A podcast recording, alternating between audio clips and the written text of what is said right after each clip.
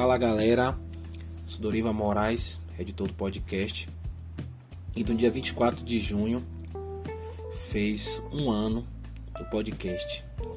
E aí tentei algumas coisas para fazer a comemoração, mas infelizmente não rolou devido à pandemia e outras atividades. Então, exatamente hoje, 12 de agosto, é o FB me lembrou de um, um textão que eu fiz aqui e vou reler para vocês. Vim aqui para falar um pouco para vocês do meu trabalho, o Gueto Podcast. Alguns já sabem, alguns, entre aspas, fingem que não sabem. Alguns gostam dessa ferramenta, outros não, e isso é bem normal. Há muito tempo venho procurando algo que me interesse, me prenda e depois de passar maravilhosas férias na casa da minha companheira, me reencontrei. Pensei primeiro em fazer um audiozine e depois lembrei do podcast e acabei começando com o podcast. No início foi avassalador. Estava produzindo semanalmente e ouvindo e trocando ideias com pessoas diferentes. Fui errando, acertando e continuo com a mesma satisfação do início.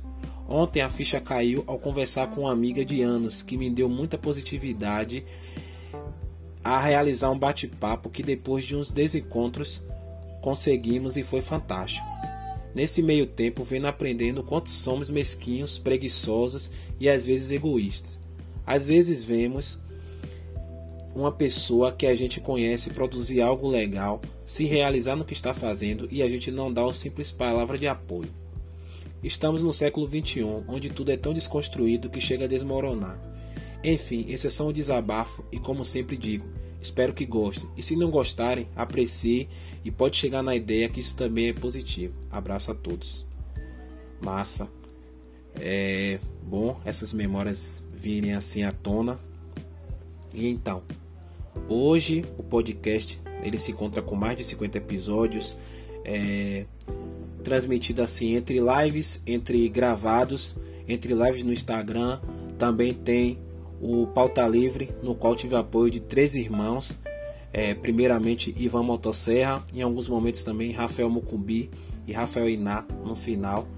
É, até o momento a gente tentou algumas vezes refazer, mas não conseguiu. E agora o podcast passa por algumas mudanças. Né? Já fiz mais cinco entrevistas que estarão indo para o ar agora durante o mês de agosto até o mês de setembro. E durante essas cinco entrevistas eu vou realizar mais outras para assim manter a rotatividade do podcast. Encerrando, no total que eu estou fechando aí de 10 entrevistas, aí iremos para o Instagram para até impulsionar a plataforma e conseguir mais seguidores e mais ouvintes para o podcast. Que aí escolherei 10 pessoas ou grupos que são influentes já com suas iniciativas no Instagram para estar tá batendo um papo com a gente. E logo em seguida vou estar indo para o YouTube, que o YouTube também é uma, uma plataforma muito boa para fazer com grupos com mais de 3, 4, 5 e até 6 pessoas. O que já fica um pouco impossibilitado é, no formato de podcast gravado nas plataformas nas quais eu uso. Então, essa é, é uma nova jornada, certo? Às vezes vou titubear, às vezes estou voltando, mas eu creio que agora estou com uma organização muito legal, né?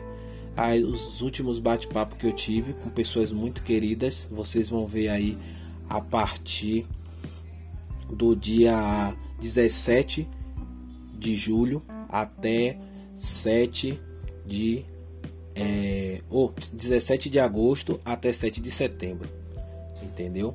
Então, estamos na luta, não desistimos, apesar de o Brasil é um quadro totalmente diferente do qual a gente deixou em 2020, com mais de meio milhão de mortos e a pilha só aumenta, né? variantes novas aparecem.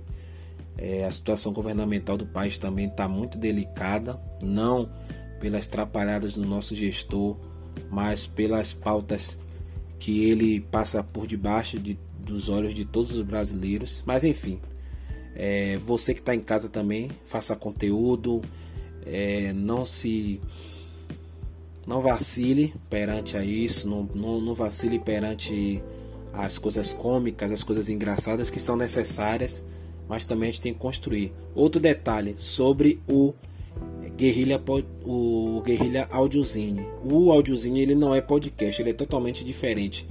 E agora eu vou fazer ele em um formato mais com veia musical, né? Porque no início do podcast, para vocês, vocês que estão ouvindo aí desde o início, sabe que eu sempre botava uma musiquinha de fundo com pessoas, bandas que eu sempre me referenciei, né?